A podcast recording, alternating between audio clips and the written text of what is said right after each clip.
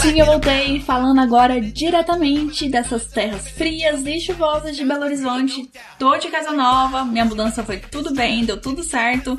Eu espero que vocês tenham passado bem de Natal, de Ano Novo. Demorou mais que o previsto pro podcast voltar, mas ele tá voltando. Agora ele vai, vai pegar esse gás e vai. E eu espero ter feito falta nessas semaninhas. Eu sei que teve Natal e Ano Novo no meio disso, mas pelo menos eu espero que vocês tenham sentido falta das minhas recomendações. Eu aproveitei esse tempo, entre aspas, de férias, né? Porque eu tava fazendo mudança, pra assistir filmes, séries, ler livros. Ler livros não, quem eu tô enganando. Ler webcoms, assistir anime, ler mangás. Então eu tô com um repertório muito novo para esse ano e eu espero que vocês estejam preparados, porque em 2020 eu tô organizando minha agenda certinha. Já tenho pauta assim programada para próximos 4 meses, 5 meses. E minha agenda de recomendações extras vai voltar pros trilhos, dessa vez vai. Ano passado foi muito bagunçado, eu confesso. Eu tava totalmente sem compromisso de postar minhas recomendações extras, mas agora, esse ano vai. Layout novo dos posts. Quem viu semana passada já teve recomendação tanto no Twitter como lá no Instagram. Já aproveitando o gancho, siga as redes sociais do Recomenda Cast, porque você também recebe recomendações extras. E eu já tô atropelando tudo já parece que eu perdi o jeito de fazer podcast, brincadeira. Mas deixa eu organizar, deixa eu fechar aqui antes de começar os recadinhos. Esse episódio, esse primeiro episódio do Recomenda Cast, é mais para conversar com vocês sobre os rumos que o podcast vai tomar agora em 2020. É para deixar bastante claro quais são as minhas intenções com os conteúdos que eu vou produzir. E por causa da mudança, final de ano, eu fiquei devendo um top dos melhores produtos que eu consumi em 2019. E esse episódio vai ter essa lista super glamurosa, super prestigiada das melhores coisas que eu consumi ano passado. Não necessariamente são produtos, conteúdos que foram lançados em 2019. É coisa assim que vocês entenderam. Mas antes disso, tem os meus recadinhos. Siga o arroba RecomendaCast no Twitter no Instagram. Como eu falei, esse ano minha agenda de recomendações extras e de outros conteúdos vai sair, vai sair tudo certinho na data prevista. Então, por favor, sigam. Se você já segue as redes sociais, compartilhe com os amigos, compartilhe com a família, para que eles conheçam o podcast e recebam novas recomendações também. Espalhe esse podcast para as pessoas. Se você quer entrar em contato comigo, redes sociais, ou no e-mail contato arroba recomendacast.com.br. Vale lembrar aonde os episódios do RecomendaCast estão disponíveis. Olha a lista. Spotify, iTunes, Google Podcast, Mixcloud e Cashbox. Entrando no site do RecomendaCast, você escuta os episódios, faz o download deles e assina o feed. Prontinho, bora começar a falar sobre as reformulações do RecomendaCast para 2020.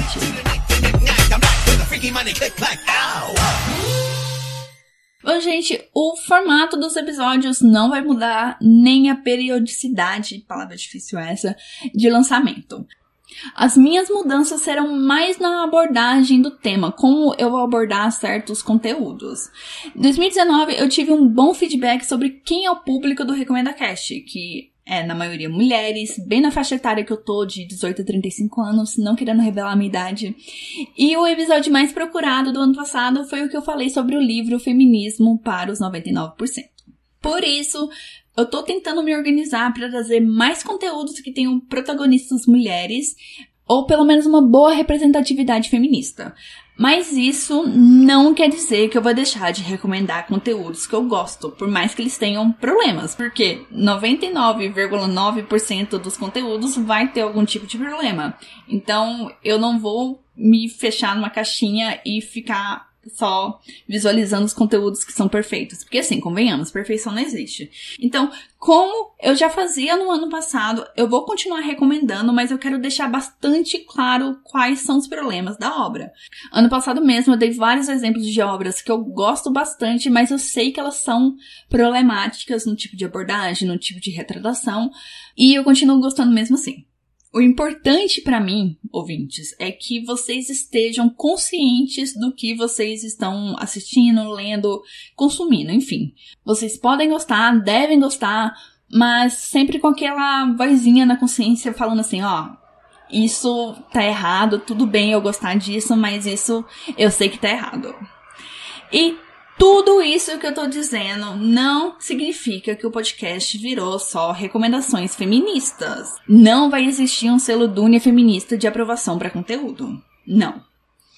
Agora entra a minha segunda mudança. O podcast vai se tornar mais questionador, mais crítico. Agora é o momento de eu compartilhar uma dor, coloque entre aspas ou não, mas eu não sei se vocês passam pela mesma coisa que eu, mas eu tenho severas dificuldades de expressar a minha opinião, que na maioria das vezes é contrária à maioria. E o podcast tem me ajudado muito, mas muito mesmo a superar essa barreira de livre expressão sem medo de julgamento. Não quer dizer assim que eu vou bancar louca e falar qualquer bosta. Não. É simplesmente eu expor a minha opinião uma, um pensamento que eu matutei, eu elaborei, eu analisei e tudo mais, e que para mim faz sentido, só que eu tinha um certo receio de ser julgada, de ser mal compreendida pelas outras pessoas. E essa liberdade, ela casa muito com a ideia do Recomenda Cast, de ser um podcast maior do que só recomendações de filmes, séries e livros, porque agora, isso eu já fazia ano passado, né, para quem me acompanha, mas agora eu quero pegar o conteúdo, refletir, analisar, questionar e conseguir emitir uma opinião que seja relevante, que mostre uma camada ou várias camadas a mais do que eu tô recomendando. Talvez seja muito pretensioso da minha parte falar tudo isso, mas é um desejo e eu pretendo trabalhar para que ele se torne real. Terceira mudança, e essa mudança é mais um apelo e um desabafo. 2019 foi o ano que eu voltei a assistir anime. Eu tinha parado em 2013 e com muita relutância, porque eu tinha motivos muito pessoais que estavam me dando muito ranço, muita raiva de acompanhar qualquer coisa relacionada à cultura japonesa. Eu não tava conseguindo aguentar. E antes de 2013 eu era muito fã de anime. Eu só, basicamente, eu só assistia anime, eu nem assistia série. Começou a crescer esse ranço em 2013, eu parei. E por isso que eu quero deixar claro para você, ouvinte, que você tem a minha empatia se você não gosta de anime ou se você tem algum preconceito com gênero. Eu entendo, tá? Você tem minha empatia. Mas é com essa mesma empatia eu peço que você considere muito as minhas recomendações de anime. Eu tenho até um certo receio de recomendar anime porque eu sinto assim que são os episódios que eu tenho menos ouvinte, que as pessoas não se engajam tanto. Mas é um assunto que eu gosto bastante, eu queria assim que mais pessoas gostassem, que superassem esse essa visão errada de que é coisa de criança ou que é coisa só de pervertido e não sei quais as visões que tem do anime. E voltando, eu perdi o fio da meada. Por que, que eu peço para vocês considerarem as minhas recomendações? Primeiro, eu tento trazer para o podcast animes que eu vejo que estão fora daquele espectro de animes de massa. O que, que seria isso? São aqueles shonens infinitos, ou aquele shoujo muito meloso que você vai debulhar em lágrimas e etc. Por que, que eu fico fora desse espectro? Até um pouco do espectro mainstream. É porque eu sei que tem maiores chances de agradar um público que não tem familiaridade com esse universo de anime, o universo de mangá ou até com a cultura japonesa. Então, só pra dar um exemplo. Se a pessoa nunca assistiu anime, o anime que eu recomendo, assim, logo de cara é Death Note. Porque Death Note, você não precisa ter nenhuma bagagem sobre o Japão. Talvez só um pouquinho, só pra entender Shinigami, né? Mas isso você entende, vai pegando com a história. Mas você, você não precisa de, de nenhuma bagagem tão profunda para entender a história. E a história também é bastante universal. Você consegue aplicar ela em vários contextos da sociedade global. Meu segundo ponto. E agora que vem o meu desabafo. Porque eu falei que essa terceira mudança era um apelo mais um desabafo. Foi o meu apelo, agora vem o desabafo. Eu não quero compactuar com essa cisão, pelo menos eu enxergo como uma cisão entre cultura pop ocidental americana e cultura japonesa. Me incomoda muito que portais de notícia, portais de entretenimento, portais de cultura pop façam essa separação de falar só de cultura americana e ter outros portais que só falam de anime. Eu acho que precisa ser um negócio conjunto. Eu enxergo isso como uma coisa conjunta. Por isso que eu quero continuar transmitindo pro podcast.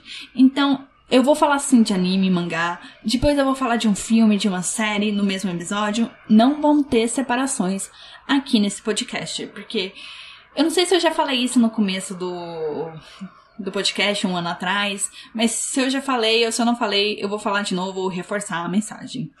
Eu assisto séries, eu assisto filmes, eu consumo livros, mangás, animes, etc. por conta da história. Para mim não importa a mídia que tá sendo desenvolvida ali aquela história. Eu só quero saber da história. Então se a história for boa, não importa se ela for não sei, um anime chinês ou se ela é uma graphic novel da Guiana, eu vou recomendar aqui.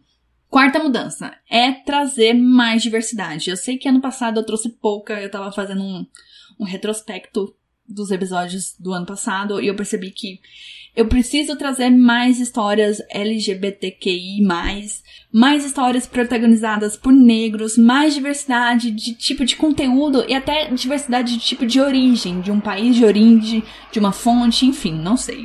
São metas para o futuro. Quinta e sexta mudança. Talvez, isso é realmente um talvez, eu vou precisar diminuir a frequência dos episódios musicais. Por quê? Eles são muito trabalhosos, desde o momento da pesquisa até na parte de edição. Eles dão muito trabalho. E junto com isso vem a pretensão de lançar mensalmente um episódio onde eu vou pegar uma obra, analisar seu tema, sua mensagem e verificar se a abordagem dela foi boa ou ruim diante desse tema. Se a abordagem for ruim, eu vou dar um exemplo de outra obra que tenha uma abordagem melhor. Se a abordagem da obra for boa, eu vou dar mais recomendações com a temática semelhante. Eu sei, eu sei, deve estar tá muito confuso, eu também sou péssima de explicação. Mas episódio que vem vocês vão entender, porque episódio que vem, o 41, se eu não me engano, sim, é o 41, já vem com essa premissa de pegar uma obra e meio que me debruçar sobre um tema relevante naquela obra. Fim da minha lista de mudanças, respira, você aguentou a pior parte do podcast e agora vem a minha lista das melhores coisas, melhores conteúdos, enfim, chame como quiser, de 2019. Minha pretensão era separar dois itens de cada segmento, entre aspas, assim, categorias, enfim. Mas acabou virando uma bagunça e vamos que vamos. Começando pelos filmes. Os filmes que fizeram meu coraçãozinho bater assim mais forte foram Parasita, que, obviamente, se você não assistiu, precisa assistir urgentemente. E se você não sabe do que eu tô falando, por favor, procure em outros podcasts, procure no Google, procure no YouTube. Tem milhares de pessoas falando sobre ele, principalmente nessa época do Oscar. E eu só quero resumir o filme em três palavras, que são crítica social foda. O próximo filme que eu adoraria que entrasse nessa listinha para manter essa temática de crítica social foda, mas eu não consegui assistir o filme em 2019, só assisti o filme semana passada, foi Bacurau, que eu gostei bastante, então fica a minha menção honrosa pra Bacurau. Mas por conta desse lapso, o segundo filme que entra na minha categoria de melhores filmes de 2019 foi Nights Out, ou Entre Facas e Segredos, que é um título terrível, mas poderia ser pior, né? E eu gostei bastante desse filme porque ele supriu uma necessidade que eu não tinha noção que precisava ser suprida, que são filmes de detetive sem porradaria. Porque, sim, é o tipo de filme que eu gosto remete a alguma coisa mais clássica, mais cérebro e menos socos. Eu aprecio muito isso, principalmente se for inglês. Então, é uma temática que eu vejo assim bastante recorrente em série, principalmente as britânicas, né, como eu acabei de falar, mas em filme assim, eu não sei nem te dizer o último que tratou do tema mais ou menos do jeito que Entre Facas e Segredos conseguiu tratar. Então, para fechar, assistam Parasita e assistam Entre Facas e Segredos. Agora falando de jogos. 2019 foi um ano extremamente produtivo nessa categoria para mim, porque eu acabei descobrindo a Epic Games e seus joguinhos indies grátis e eu adoro jogo indie, eu acho que é muito a minha praia. Se é sua praia também, high five para você, 2019 também foi importante porque lançou Untitled Goose Game. Se você não sabe da noia que eu tava com esse jogo, por favor, escute o episódio 33 para você tomar esse conhecimento. o jogo dominou-se muito a minha expectativa, meu coração, meu cérebro, enfim. E foi pura alegria quando eu pude jogar, completar 100% e conseguir a coroinha.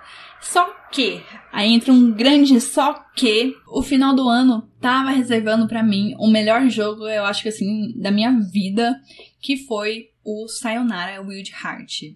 E sinceramente eu adoro Antarctic Game, adoro os memes, adoro as artes, adoro tudo.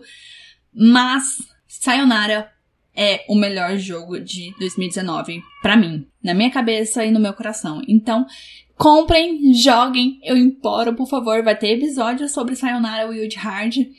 Por favor, contemplem essa obra-prima que é esse jogo. Outro jogo que foi uma bela surpresa e que eu não arrependo de ter gastado 37 reais, eu tava meio assim com o coração na mão, foi o What the Golf, que também vai ter episódio sobre ele mais pra frente. Mas eu já quero dar uma palhinha do que, que é o jogo, que é basicamente um jogo de golfe feito por quem não entende nada de golfe e que acabou deixando o golfe muito mais divertido do que golfe é na realidade. Como eu já falei, 2019 foi o ano dos animes para mim, e o Banco de Série concorda com isso, e as melhores produções que eu assisti durante todo o ano passado foram Shihaya Furo, que é um esporte de cartas e poesia que também vai ganhar um episódio muito mais pra frente, mas vai ter episódio sobre ele. Haikyuu, se você não conhece Haikyuu, saiba que você está cometendo um crime contra a humanidade e você precisa assistir e escutar o episódio 32 que eu falei sobre. E é claro, nenhuma surpresa, tem Demon Slayer na minha lista. Eu gostei muito de Demon Slayer, assisti o um anime um pouco depois da hype, eu só gosto de assistir coisa assim muito hypada depois da hype. E eu comecei a ler o mangá, porque acabou a primeira temporada e eu precisava saber o que aconteceria com Tanjiro e os amigos dele. E eu recomendo muito para quem assistiu o anime, gostou do anime, leia o mangá. Eu acredito que ele tá no arco final, se eu não tiver enganado, mas pelo menos é isso que a história demonstra. E vale muito a pena porque a autora tá tendo todo de um funk trabalho para entregar 20 páginas coloridas toda semana. Eu falo autora, mas com certeza ela tem os escravinhos ali para fazer isso por ela. Mas pensa, são 20 páginas super ultra muito bem coloridas chegando para você toda semana. Então, se você gosta de Demon Slayer ou se você não conhece Demon Slayer, assista o anime e leia o mangá. Falando sobre livros agora, 2019 se foi muito forte para mim em questão de anime, em questão de livro foi uma porcaria, foi uma vergonha. Foi muito fraco, eu tava sem tempo e tava também com preguiça de ler. Meu tempo de leitura é basicamente antes de eu ir dormir, e eu peguei esse tempinho para aproveitar para ler o webcom. Se você não escutou o episódio, acho que é o 9 ou 10 ou 11, não sei, é um que eu gravei com as minhas amigas sobre HQs produzidas por mulheres. A Elisa, minha querida amiga, conseguiu infiltrar todo mundo, acho que principalmente eu, num negócio chamado webcomics.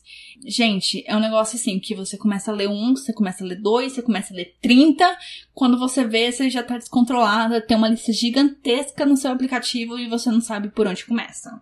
Para te ajudar nessa escolha, eu vou listar aqui os melhores achados na categoria de webcomics. Tem Rise from Ash, que eu falei sobre ele no episódio 15. Tem Tower of God, que é um dos webcomics mais famosos que tá aí na internet. Eu acho que ele tá sendo lançado, não sei, eu chuto uns, desde uns 8, 8 anos atrás, não. É muito mais que isso. Eu sei que ele existe pelo menos desde 2010. Então, pensa. E ele é super famoso, ele é bastante conhecido, vai ganhar uma adaptação de anime, se eu não me engano. É uma boa escolha para quem gosta de ler histórias gigantescas e que parece não tem fim. Essa dica especial pro pessoal que gosta de One Piece. Leiam Tower of God. E tem Bad Sign, que trabalha com um tema que eu gosto bastante, que é reality show. Ele vai lembrar muito, não sei se vocês já assistiram, que era uma série Série não, era um desenho que passava na Cartoon. Não me pergunte o ano, que era de uns adolescentes que iam pra uma ilha e era meio que uma competição. É basicamente isso. É, Total Drama, alguma coisa assim, tem na Netflix. É só vocês procurarem, tem esse desenho. Recomendo também, é um desenho assim engraçadinho, é bem para passar o tempo. E voltando pra Bad Sign, né? Bad Sign vai ter um episódio sobre ele no futuro. Então aguardem ou vão ler Bad Sign. Já chegando no final do episódio, vamos falar sobre música e cada ano me surpreenda porque eu não acho possível eu ainda conseguir encontrar outros artistas, outros gêneros que eu goste, porque eu acho que chega no limite falando assim, ah, Dunia, você só gosta dessa caixinha né, nem é caixinha, né? Tem mais uma moeba de gêneros, você gosta até aqui, aqui está o seu limite. Mas todo ano eu consigo ultrapassá-lo e englobar mais coisas nesse meu repertório. Então, 2019 foi um ano muito bom para isso. Os artistas que eu quero citar aqui são desde artistas antigos, como a Cher e a Dolly Parton, que eu recomendo as duas, por favor, escutem. E também artistas que estão bombando, ou pelo menos estão em ascensão, como o pessoal do K-pop, tipo o EXO e o Monster X, que são duas bandas que eu gostei bastante esse ano, principalmente o EXO.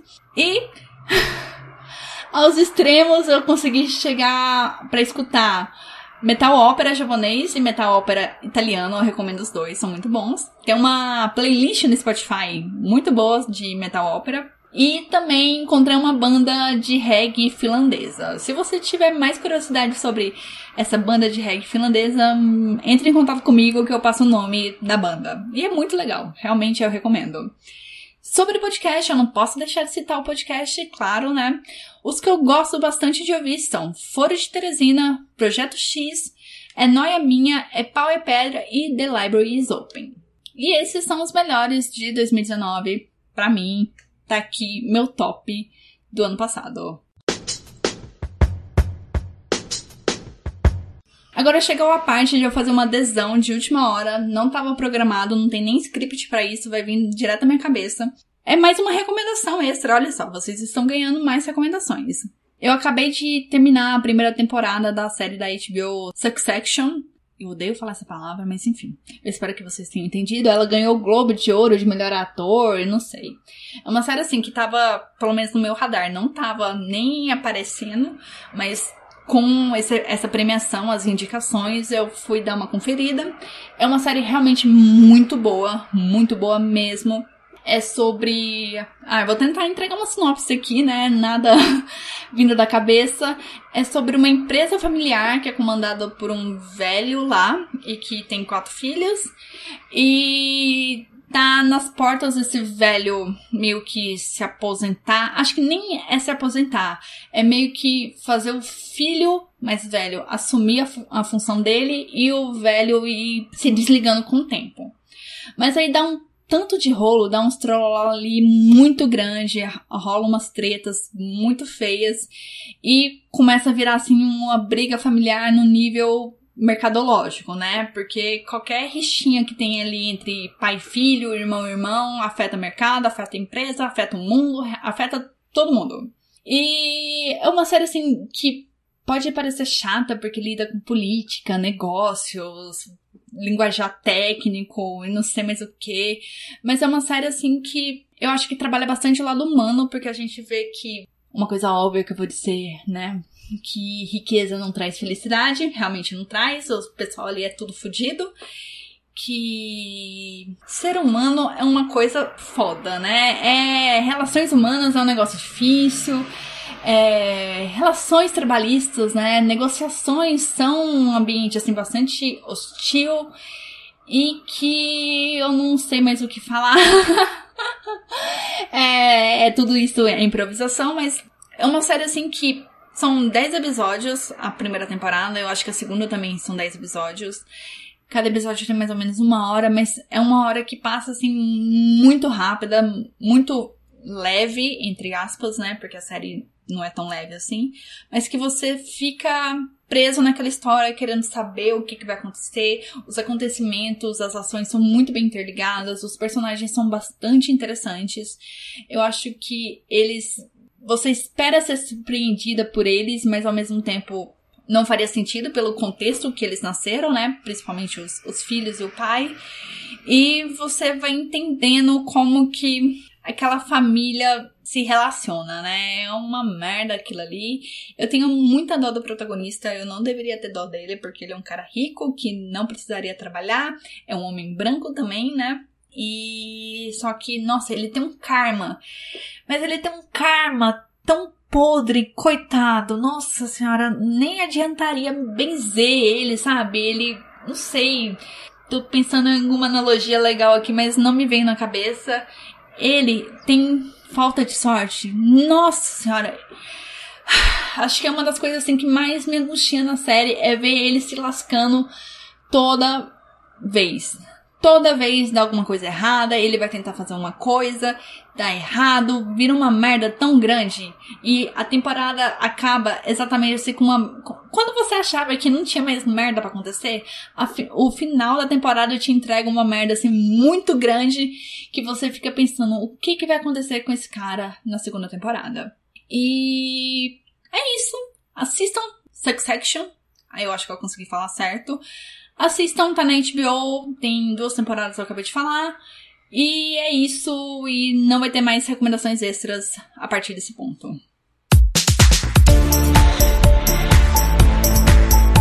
Chegamos no final do episódio, sim, chegamos, conseguimos chegar no final do episódio. Semana que vem tem a análise do dorama What's Wrong with Secretary Kim. E eu quero me debruçar sobre um tema bastante presente na série, que é a submissão da mulher, seja ela coreana ou não. Então, até semana que vem. E muito obrigada por ter escutado esse primeiro episódio do Recomenda Cast. Tchau!